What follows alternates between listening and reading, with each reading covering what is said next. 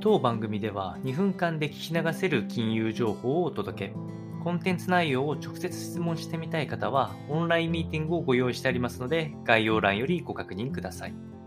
本日のテーマは、アメリカの CPI が9.1%上昇。原油価格減少を理由に、ここがピークと見る見方、えという話をしてまいりまして、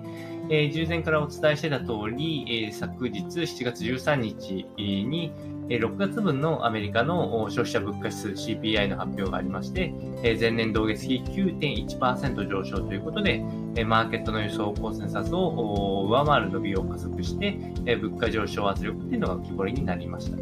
ただし、もともと報道官からも、えー、6月分の CPI は非常に強い数字が出てくるということを言われておりましたので、えー、この数値自体は、まあ、しょうがないかなという皆さんの認識かなというふうに思います。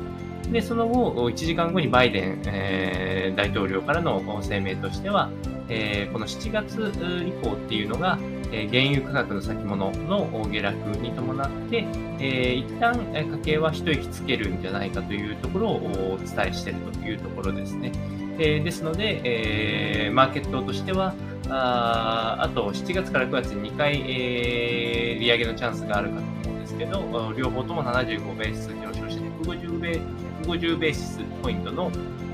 利上げをおおむね、えー、織り込んだ数値となっているということになっております。で、えっと、バイデン、えー、大統領としては、今後、選挙を控えている中、あまり物価上昇を強く